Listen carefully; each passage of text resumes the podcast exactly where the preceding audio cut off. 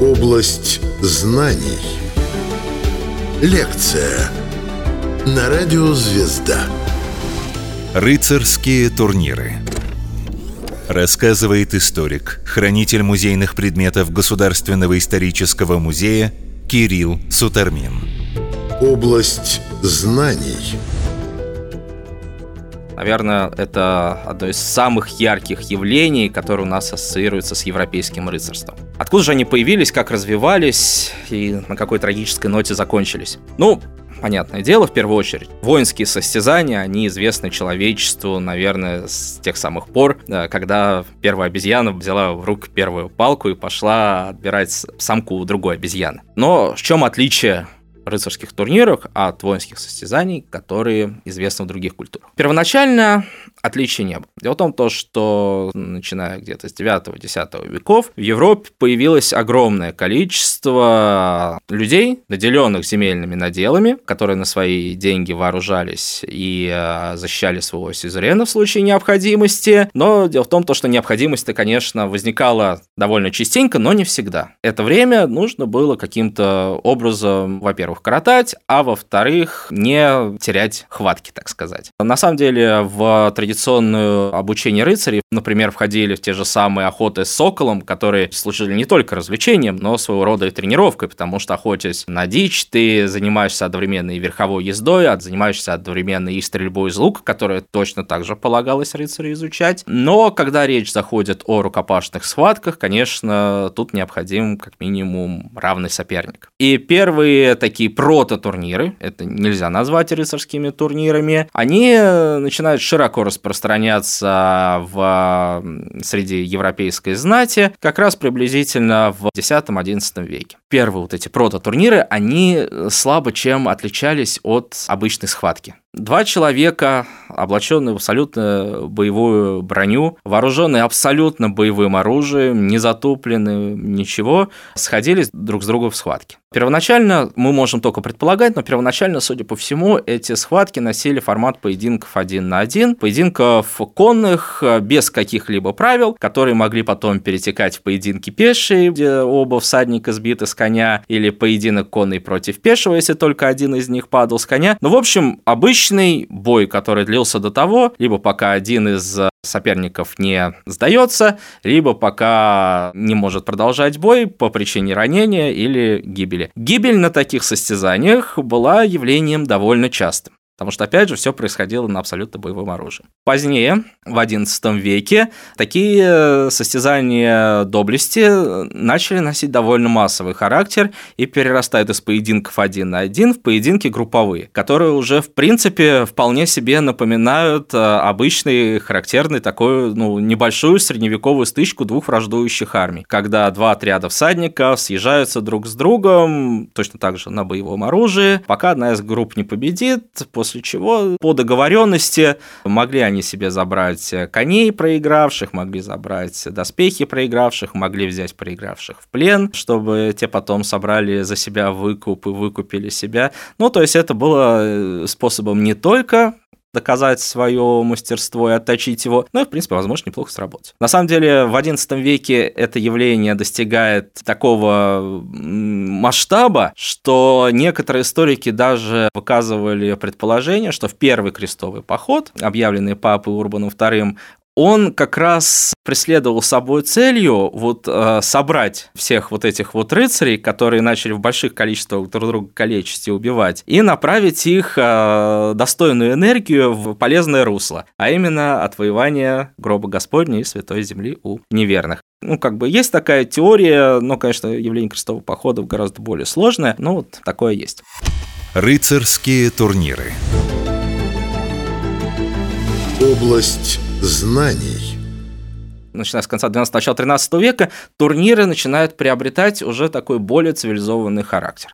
В частности, в конце XII века под влиянием э, поэзии трубадуров, под влиянием э, рыцарских романов, которые тогда начинают широко распространяться, появляется, к примеру, такая традиция, что какой-то рыцарь мог э, бросить вызов всем своим окрестным коллегам, что в такое-то такое-то время, в такие-то такие даты я буду находиться в том-то том-то месте. Как правило, место выбиралось такое как символическое, например, мост через реку. И любой, кто считает себя достойным, может приехать и бросить мне вызов. Вот что вот, например, я буду защищать мост, и любой, кто поедет, может попробовать через этот мост переехать. Но для этого нужно было победить меня. Понятное дело, что новости о том, что грядет такое зрелище, они быстро распространялись не только среди рыцарского сословия, но и среди сословия ниже рангом. И, разумеется, такие события начинали привлекать к себе окрестное население, зева, которые приходили посмотреть, как один благородный джентльмен будет мутузить другого благородного джентльмена. Или даже их будет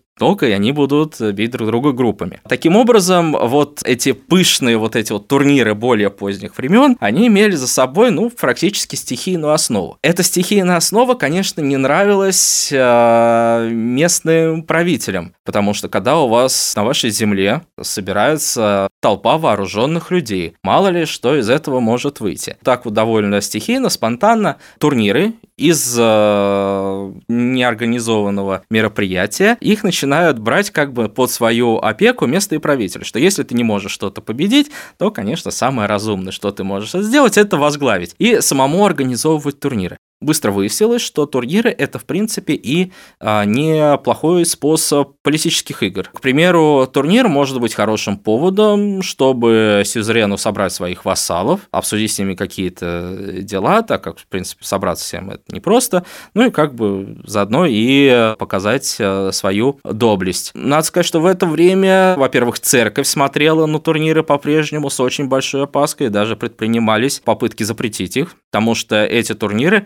хотя уже такие чуть более официальные. Они до сих пор проходили на заточенном оружии, они до сих пор проходили в боевых доспехах, то есть э, случаи тяжелых увечий или смертей, они, в принципе, были нередки. Кроме того, мы знаем несколько свидетельств того, как группа поддержки рыцаря да, когда собирались, приходили не с пустыми руками, и более того, могли устроить уже потасовку и между собой. Начиная с 13 века в Англии, потом и в других странах э, монархи поняли, что, в принципе, идея неплохая. Четко регламентировались люди, которым разрешено было на турнир приносить оружие. Как правило, это участники, это люди, которые следят за соблюдением, собственно, порядка на турнире, ну и представители самых высших сословий, у которых э, меч э, изымать, ну, просто неприлично. Тогда же, на рубеже 12-13 веков, когда у нас начинает складываться вот э, турнирная, уже можно сказать, культура, в обиход европейского дворянства входит и геральдика. Первоначально геральдика служила собой чисто практической целью, а именно отличить рыцаря, стоящего перед тобой. Потому что как раз в это время входят в вооружение шлемы, которые полностью закрывают лицо, так называемые тапхельмы, вот эти вот шлемы в виде ведер, условно говоря, чтобы было понятнее. И э, лица рыцаря банально не видно. Соответственно, чтобы понять, кто перед тобой находится. На щиты, а также накидки, надеваемые поверх доспехов, наносились определенные изображения. Первоначальная геральдика, она была очень простой, можно даже сказать примитивной, но в этой примитивизме было определенное благородство. Никаких орлов, кабанов, живностей и так далее. Первоначальная геральдика состояла просто из геометрических фигур. Крест, э, диагональная линия в одну сторону, диагональная линия в другую сторону. Были тогда же в 13 веке сформулированы сформированные уже четкие правила геральдики, что, например, есть цвета, которые символизируют эмаль, есть цвета, которые символизируют металл, это белый и желтый цвет, соответственно, золото, серебро, эмаль – это все остальное,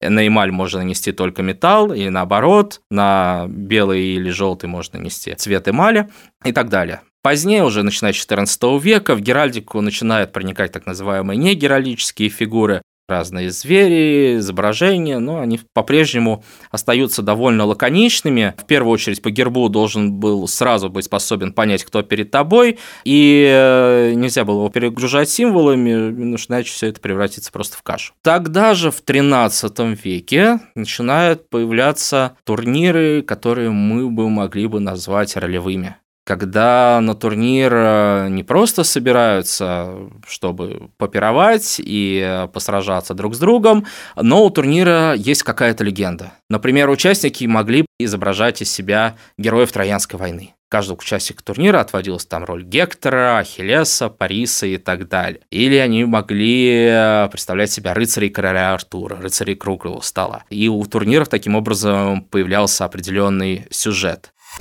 Рыцарские турниры. Область знаний.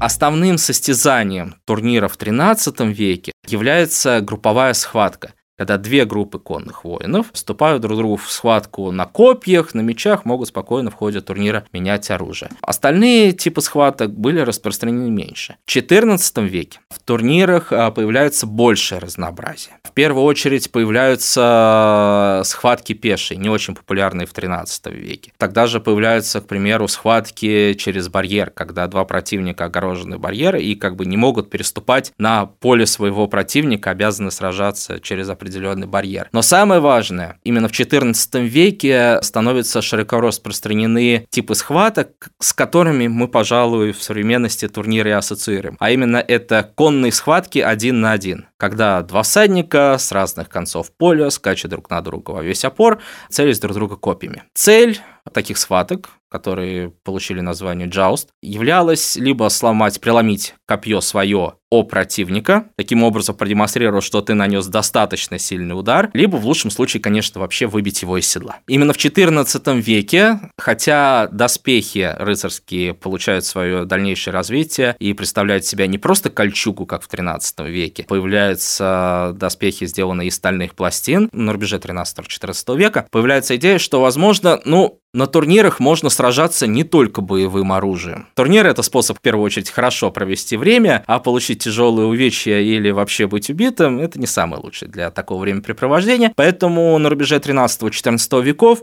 появляются два типа турниров, в принципе, который участник мог выбрать, что ему милее. Ты мог сражаться либо боевым оружием, конечно, слава от такой победы была выше, но и риск соответствующий, либо сражаться специальным затупленным оружием что, в принципе, ну, не считалось каким-то позором, абсолютно нормально. И на протяжении всего XIV века мы вот наблюдаем как раз формализацию правил турниров, больше идет речь о как бы наименьшем нанесении ущерба, но по-прежнему турниры являются неплохим средством заработка. Также считалось, в принципе, нормальным, допустим, забрать себе коня проигравшего, забрать себе доспех проигравшего, ну, как правило, все это обговаривали, собственно, перед поединком. Кстати, спонтанные турниры могли возникать не только в мирное время, но они могли возникать и во время войн. Была абсолютно практикой, например, во время длительных осад когда часть рыцарей сидит в стенах замка и там скучает, враждебная армия сидит под стенами замка и там скучает, и все ждут, у кого впервые закончатся припасы. Было довольно распространенной практикой выезжать, вызывать противника на бой, более того, там тоже договариваться о правилах, устраивать ресталище где-нибудь э, под стенами замка, договариваться на это время о перемирии, устраивать такой турнир, когда тоже можно было и немножко и э, ослабить оборону противника,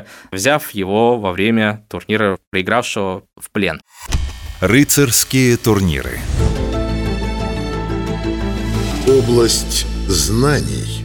Настоящий расцвет рыцарских турниров происходит во второй половине 15 века. И, конечно, обязан он этому расцвету герцогам бургундским. Бургундские герцоги второй половины 15 века безумно любили рыцарские турниры. При них э, появляется такое понятие, как подарм, Тут, как я уже говорил, тоже такой ролевой турнир, который обязательно имеет в своей основе какую-то легенду, который идет по четко оговоренному сценарию. Ну, понятное дело, что результаты поединков там никак не предскажешь, но все-таки основная канва сюжетная есть, на них тратились э, огромные деньги. Во второй половине 15 века появляются специальные турнирные доспехи. Таким образом, турнир как э, воинское состязание, он окончательно уходит от э, темы войны, я бы сказал, в тему спорта. Появляются турнирные доспехи, например, э, доспехи для турнира, для самого такого жесткого вида турниров, для гештеха, как его называли в Германии, в котором использовались самые толстые копья, Для этого турнира использовались доспехи, так называемый штехцойк. Отличительной чертой этого доспеха является такой очень массивный шлем, который просто болтами прикручивался к нагруднику и на спиннику. Сам шлем имел толщину, ну, мог доходить там до 6 до 7 сантиметров, то есть это такая настоящая бронепластина, да. Очень точно так же толстый нагрудник, но при этом был абсолютно тоненький рудиментарный наспитник, потому что предполагалось то, что удар будет приходиться копьем исключительно спереди. Это был доспех такой исключительно спортивный,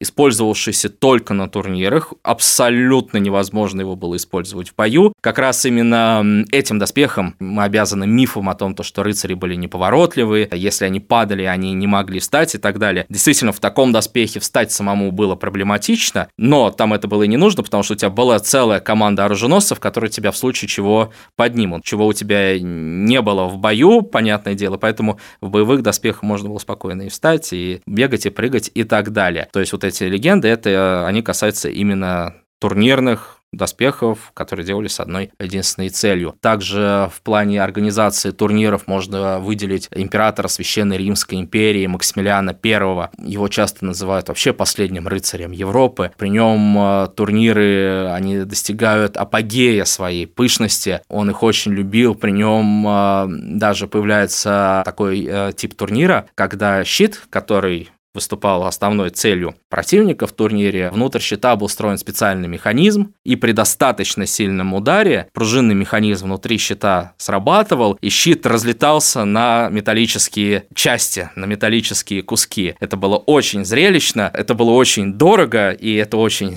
нравилось зрителям. Но конец рыцарским турнирам он пришел в 1559 году из-за трагического случая, который произошел с французским королем Генрихом II.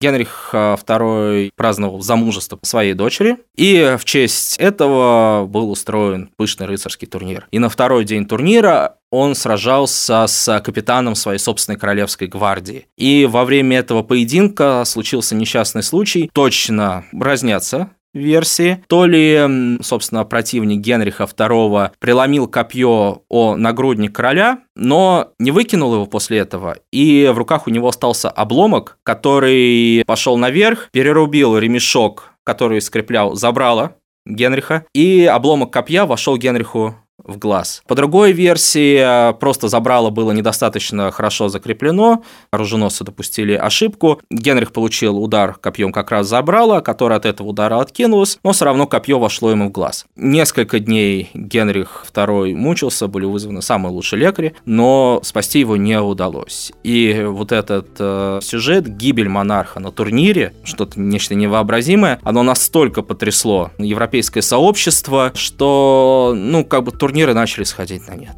И э, уже к концу 16 века они не проводились, но духовным наследником турниров являлось э, такое явление, как карусель. Причем являлся изначально карусель, это слово мужского рода. Это был такой эрзац-турнир, с которого было выкинуто все насилие. И э, в котором основная цель была показать именно свое мастерство, как всадника, атакуя различные манекены, снаряды и так далее. И, в принципе, карусель в таком виде сохранялся до 18 века вполне себе.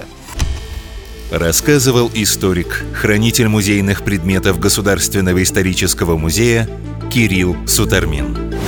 Область знаний –